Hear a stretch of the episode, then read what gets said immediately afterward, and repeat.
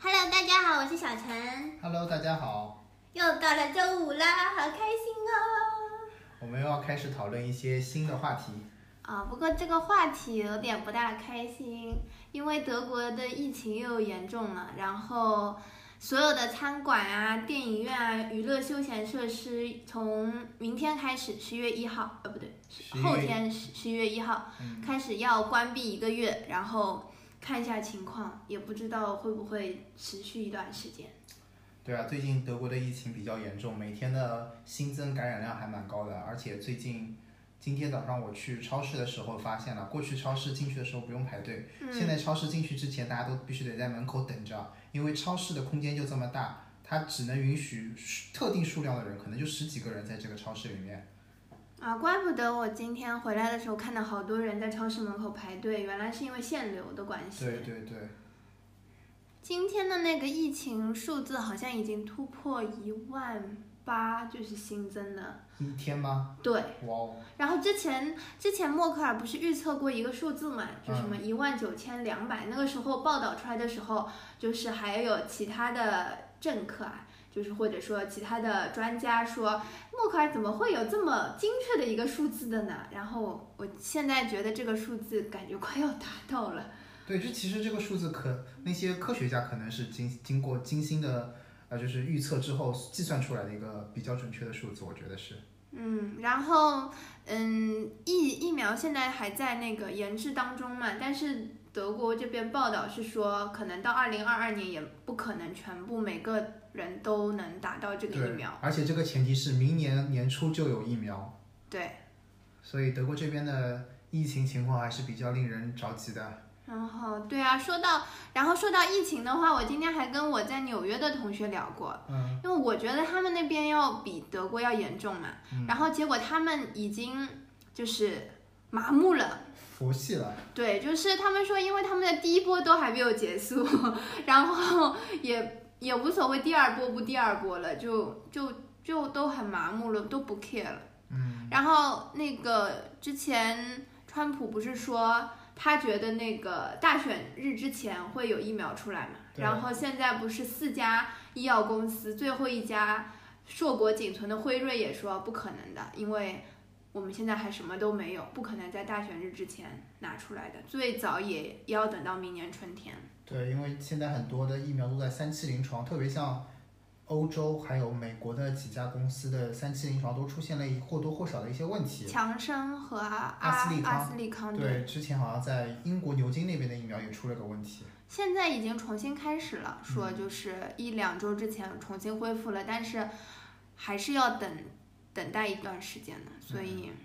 疫情感觉是一个持久战了。对，其实我觉得欧洲这边的疫情很多原因是各种原因造成的吧。嗯一方面是第一波控制的力度不不算是很很够吧，因为当时其实只要数字低于传播效速率低于一点零之后，欧洲就放弃了严格的管控，对，然后其实也有慢慢的在缓慢传播中。但对是啊特别到了那个夏天之后，很多的德国人呐、法国人啊、意大利人啊都出去旅游啊什么对的。啊，没错啊。然后大家也不愿意戴口罩，然后就直接导致了感染量越来越高。现在就是第二波疫情就来势汹汹，而且有超过第一波疫情的那种趋势。而且正好又本身就是冬天，然后气温也低，然后本身就可能会有和流感就是病相关的相关的一些病例，对。嗯，所以现在的确是很困难。我的我律所这边也发了什么新的新的更严格的规定，以前就是你就你自己防护好就行了，但是现在就是出了一个细则，说叮嘱呃就是让你洗手的那些条文大概就有五条，哦，让你怎么洗手，然教后导 你怎么洗手。对啊，然后你要洗时间长一点啊，然后饭前餐后餐后这个肯定是要洗手的，你要尽可能多的洗手，不要去触碰、呃，不要去触碰门把手，请使用你的手手肘这个关节，就是连这种细节的问题都、都都写出来了。哎，但我很好奇，你的同事人呢，他们会遵守这些规定吗？但其实还挺挺注意的，嗯，基本上我们有一个 partner 从上两个月就开始，嗯每天早上他自发的，就是拿着消毒药水，所有的公共部位就是它都要喷一下。哦，对，然后拿拿个拿个就是餐巾纸擦一下。嗯，那还是蛮讲究的。对那你们现在是不是在公共场所都要戴？就是包括在律所的公共场所里都要戴口罩？对，就是除非上厕所要戴口罩吗？要啊，哦， 这也要。也就是说你出了你自己的办公室之后，嗯你在走廊里、复印室、嗯咖啡机旁边、厨房、卫生间，你都要都要戴口罩，哪怕你是自己一个人去卫生间。嗯自己一个人对着镜子洗手，你也要戴着口罩洗手，因为因为这是公共区域嘛，可嗯能会有另外的人要来用。然后之前的话，因为卫生间是两个房间嘛，所以可能有三个人在里面，但是现在规定。同一个区域里面只能有两个人，嗯，如果你看到已经有两个人在里面了，你就就要时去尚变点在外面等着。对，嗯，那其实这个这个控制方法让我想起了，可能国内两三月份的时候也是那么严格的控制，因为国内年后不是有上班潮嘛。嗯，然后当当时我看新闻报道说，国内的很多企业都是要求戴着口罩上班。啊，对，就是公共区域里对面，对对的，现在德国也开始实行这个了。就是因为上一次，上一次就是说社交呃距离的保持跟禁令，它没有严格的遵守嘛，嗯，所以就导致就反复了。然后这次就希望能够管得更严，但是我看其他的，比如说其他的党派啊，或者说一些医学的教授，好像也都对这个第二次封锁不是很不是支持吗很支持，对，嗯就是这次封锁，就是只是只是封锁这些餐厅啊或者娱乐休闲设施，并没有什么太大的实际的用处，但是也没有说什么重点的内容。然后那些政其他党派的政客的话，可能就是担心就是有第二次封锁啊，会有第三次、第四次、第五次，然后德国的经济会因此受到重创。嗯那的确也是受到了受到了一些损害的。嗯，我知道好像德国这边有不同的说法吧，因为嗯像北欧有几种做法，一种是瑞典模式，就是啊完全的全民免疫，就是大啊，家都、有有，呃，不不好意思打断一下，医学的那个教授是有有医学教授说，就是可以参考 瑞典的群体免疫。但是瑞典群体通过人的自身抵抗力来完成这个疫情的防护，但是效果如何还不得而知，而且对于老年人和身体比较弱的人比较残忍，我觉得这就相当于社会达尔文主义。但就是我看到的报道上是说，他德国的专家觉得应该去重点去隔离那些高危人群和老年人，然后其他的年龄就随便，就随便吧，你那们。这个德国专家自求是多福吧这个德德国专家是多少岁呢？是年轻人呢，还是哎中年我人，还看是老他年人？也中年人吧，哦，他估计还是想享受一下生活，享受 party，嗯享受德国的夜市。嗯，可能他也觉得自己身体挺健康的。嗯，但是现在不是就之前不是就说了嘛，就是这个新冠它的那个抗体，就是就是德国的人当中身体的抗体也不是永久性的，而且也不是每个人都会有抗体的，好像。对。然后英国这边就是就是相对欧洲大陆来说，现在情况没有那么严重，嗯但是也是会有就是持续性的这些报道都会出来说，哎，抗体就是检测在减少。欧洲整一块，包括美国都感觉反应的比较慢。我觉得其实跟大家的管理思路不一样吧，这个也不能说是欧洲政府怎么样，但是可能未来第二波欧洲如何去度过，还是需要靠欧洲政府互相合作吧。尤其是现在传说有些国家又要封城，又要封国，嗯，不知道法德国国法国已经封了。封了是吧？我不知道德国会不会马上也会跟着采取行动。可能要看就是这一个月把娱乐设施、娱乐休闲设施关停之后，看看这个数字会不会有下降的趋势。就包括上周还有还有很多人就是不戴口罩上上街示威游行对，啊，其实这都是一个传染源。像夏天的时候，在柏林发生了好几次就是不戴口罩，然后反反对那个新冠疫情控制的那些示威游行。嗯，然后我觉得这种示威游行其实就是一个潜在的传染源。对啊，因为你根本就不知道哪些人是无症状的，就是感染者。 嗯，所以其实想想这些参加示威游行的人，有的时候他们对于社会的责任感可能不是很强，或者说他们对于老年人啊、这种小孩啊、这种或者说是体弱的人，他们并不是很在乎，而是更在乎于自己的自由的感觉。然后最近我不知道你有没有关注欧美和欧洲和美国的股市，当然有了，有钱投在里面，当然得关心。就是最近呃欧洲以德国，比如说德国的 DAX 指数啊，嗯或者美国的标普标普五百或者说是美国的纳斯达克指数都对受到不同程度的影响。对啊，尤都其震荡的很厉害，最近几对天。对，而且最近几天有的股票都跌破了历史的低点，对啊，然后你是怎么怎么调整自己的心态的呢？目前感觉还好，因为因为我可能是有几只股票是当时买在了比较低的位置，所以说它现在还盈能利总体让我保持一个很小很小比例的盈利，嗯或者说如果是有几只股票掉的比较多的话，就是负一点点，嗯所以我还可以接受。嗯而且之前我八月份的时候，八月份就是美股都是在看涨嘛。嗯然后我有一只股票买在了最高点，嗯，然后当时过山当车时九九月份整个股市又往下掉，然后我当时的确心态有点崩。嗯，我买这个股票的时候，我是在想它肯定会涨，结果结果它竟然出现了拐点，我竟然买在了拐点这个地方，嗯然后它就从我买它的那一刻起，它就一直在跌，嗯直到直到最近吧，大概就是上两个礼拜嗯，i i 嗯 iPhone 十二发的那个时候，它才终于终于追平了，嗯然后现在又开始跌了。嗯，但是经历过那次之后，我觉得可能心态就稳了。那就稳了，就坐过过山车之后就知道山顶的风景是怎么样的了。就你就知道它股市它就是会这样子动荡，就是会这样子波动，会会上会上涨，当然也会有下跌。嗯所以这一次我觉得我心态还算比较稳，嗯然后正好也是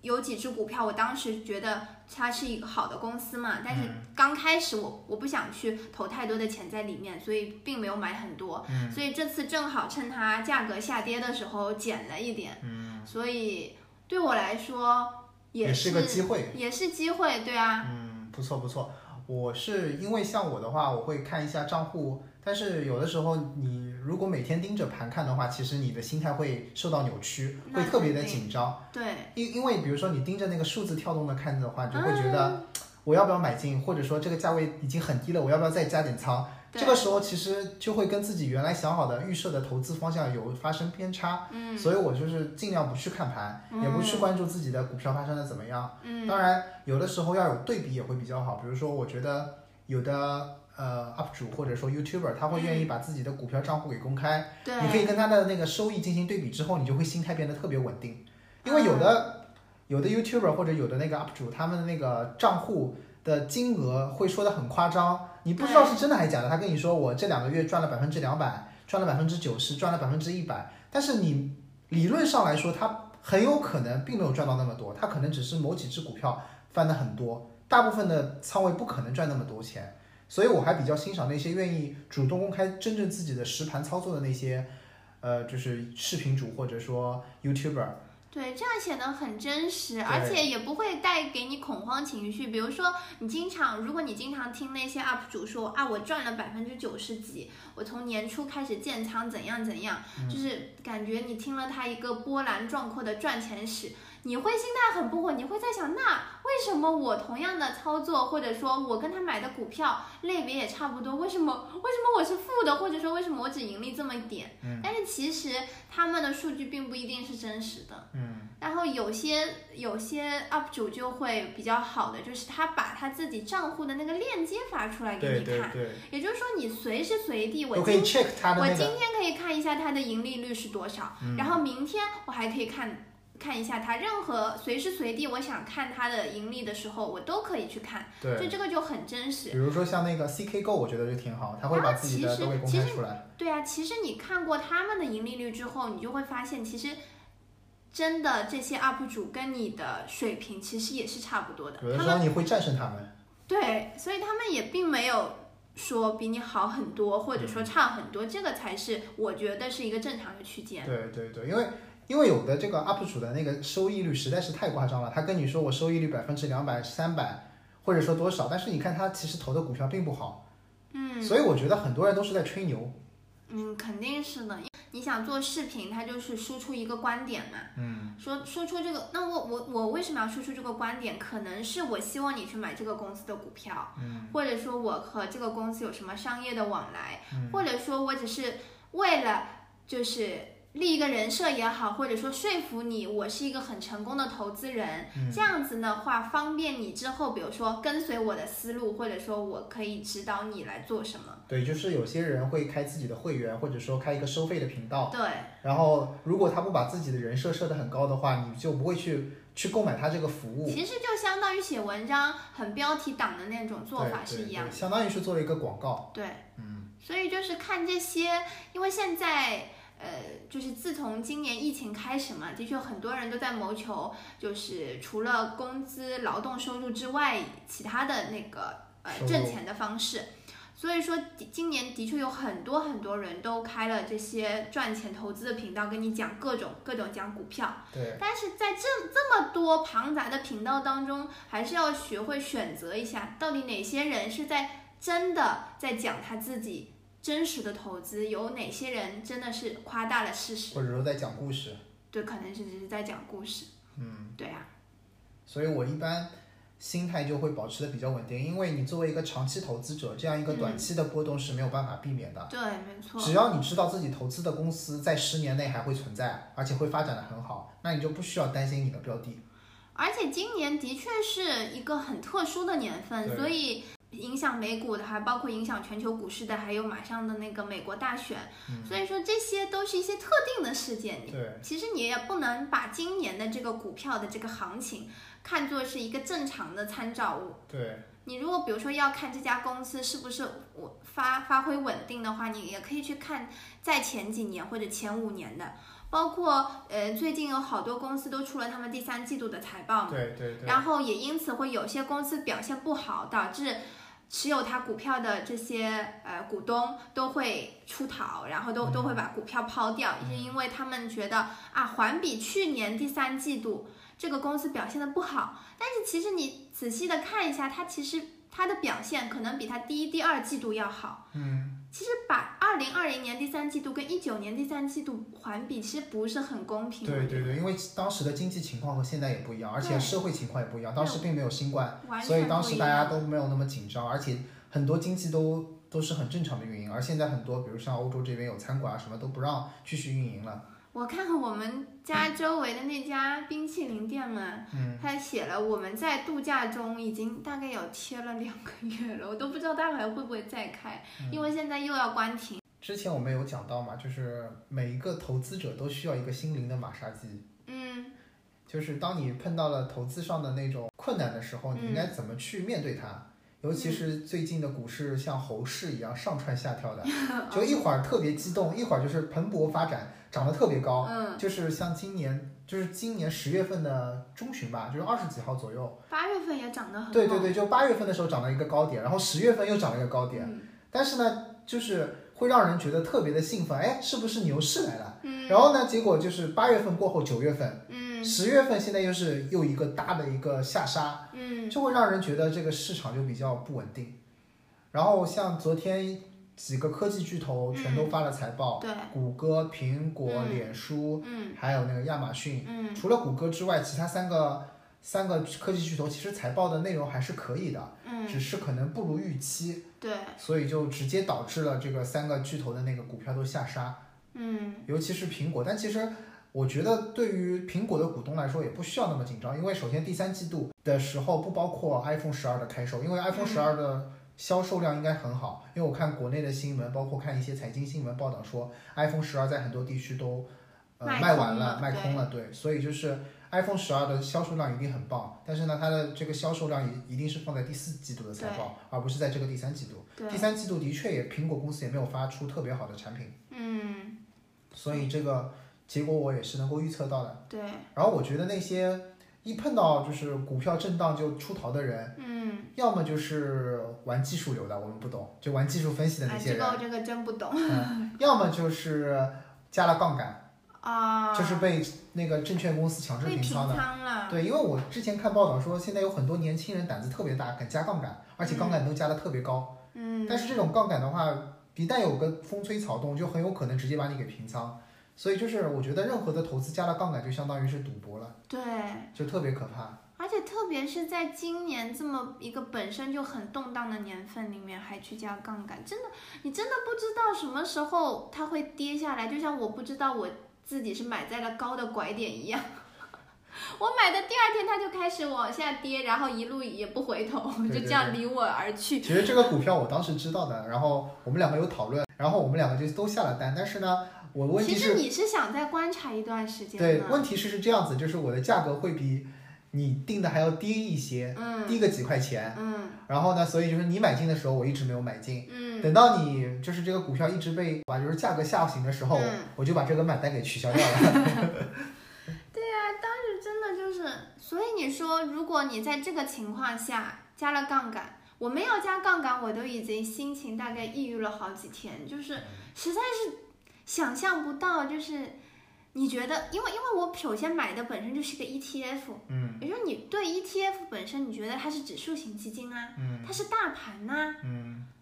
那大盘一路都高走了将近一个月了，嗯，应该会继续走高啊。你正好在山顶上。 对，我正好在山顶上，而且而且本身就是又几个都是科技股，嗯然后我觉得里面的公司都很好，里面公司的个股其实倒没有怎么跌得很厉害，嗯但是那个大盘我真的就是买在了高点，然后就一路下挫。嗯，如果你加了杠杆的话，你就直接被平仓了，对对对。而且你加多少杠杆你就翻多少倍的亏啊。嗯，所以就是我当时呃看看到你的那个经历之后，我就觉得有的时候下单也是一个艺术，就是每次当你想觉得计算出一个合理的价格之后，还是需要有一个安全区间，就是说嗯有个边际安全边际，至少嗯要比你觉得合理的价格要低个百分之二十到三十左右。低个百分之二十到三十啊，对啊，比如说你预估一个股票，比如说假设有一个公司，你觉得它的合理价格是三百块钱。嗯，但是这是合理价格，你如果要买进的价格，肯定要至少要打个八折吧，两百四或者两百五左右吧，哦、对吧？否则你也没有盈利的空间啊。但这个是你说的是一个估值，比如说我觉得这个公司的合理的价格在这里，然后我我第一次会稍微少的买一点股票，就不会买很多股，然后我就会以这个价格作为基准，然后如果它下降到百分之这个。公呃这个价格的百分之五的话，我才会买。嗯就比如说今天想买的股票，它就一直在我设定的那个价格上面大概两块钱浮动浮动浮动。我在想它到底会不会跌到我的目标价格呢？我要不要把我的目标价格抬上去一点点去？就是去迎合它的去迎市合场一下它的市场价价后来我想来想去，不，我还是要坚守我的这个百分之五的原则估。色，我对百分之五的原则。结果它到今天快我快下班的时候，嗯就是美国那边大概开市半个多小时的时候，嗯，价格就跌到我的位置了。所以当时不动是正确的，当时要是贸然动的话，再加上手续费，嗯，然后我我我想我想下拉我成本的这个想法又又不能够实现了，嗯或者说就是没有没有任何意义了这个操嗯作。哦其实我觉得投资还有一个为什么投资心态特别重要的原因是。我们对我们两个共同有的一只 REITs 基金，基本上是保持着放任不管的态度，啊、就是随便它涨还是跌都不去 care 它那种，因为特别的佛系那只股票。这只的话，它本身就首先它的交易量很小，嗯而且呢，我比较看重的一点是，它是，呃，不一般的公司可能年度发一次股利，或者说季度发一次，它是每个月发，对对对，啊所以就是我，零用钱公司，专门给我们发零用钱的所。以我觉得就是，而且它的价格区间，说实话，它基本上就是维持在大概一块钱、一块五的这个区间来回晃动。对，对也就是说，它既不会跌出去，也不会涨上去。你在任何这个价格区间里买，其实都没有办法让你在这个股票上赚到钱。对，所而且以，所以就对我来说，就像你说的，它就是一个每个月会给我发股利的 这么一个公司而已。而且这个公司还特别搞笑的是，它从三月份跌下来之后就从来没有弹上去过，一直在那个地方稳定的徘徊。就是八月份的时候，所有股票高歌猛进的时候它也不涨，然后九月份的时候，所有股票万股齐齐跌的时候它也不跌，对啊，它就保持在那个很平稳的一条直线上。对啊，一个神奇的股票，所以就是对于这只股票我就彻底没有想法了，我就属于很稳定的让它就放在那儿，每个月给我赚零花钱。对，就无所谓啊，每个月赚个早餐钱挺嗯好的。行，那我们今天就聊到这里，好，再见。拜拜。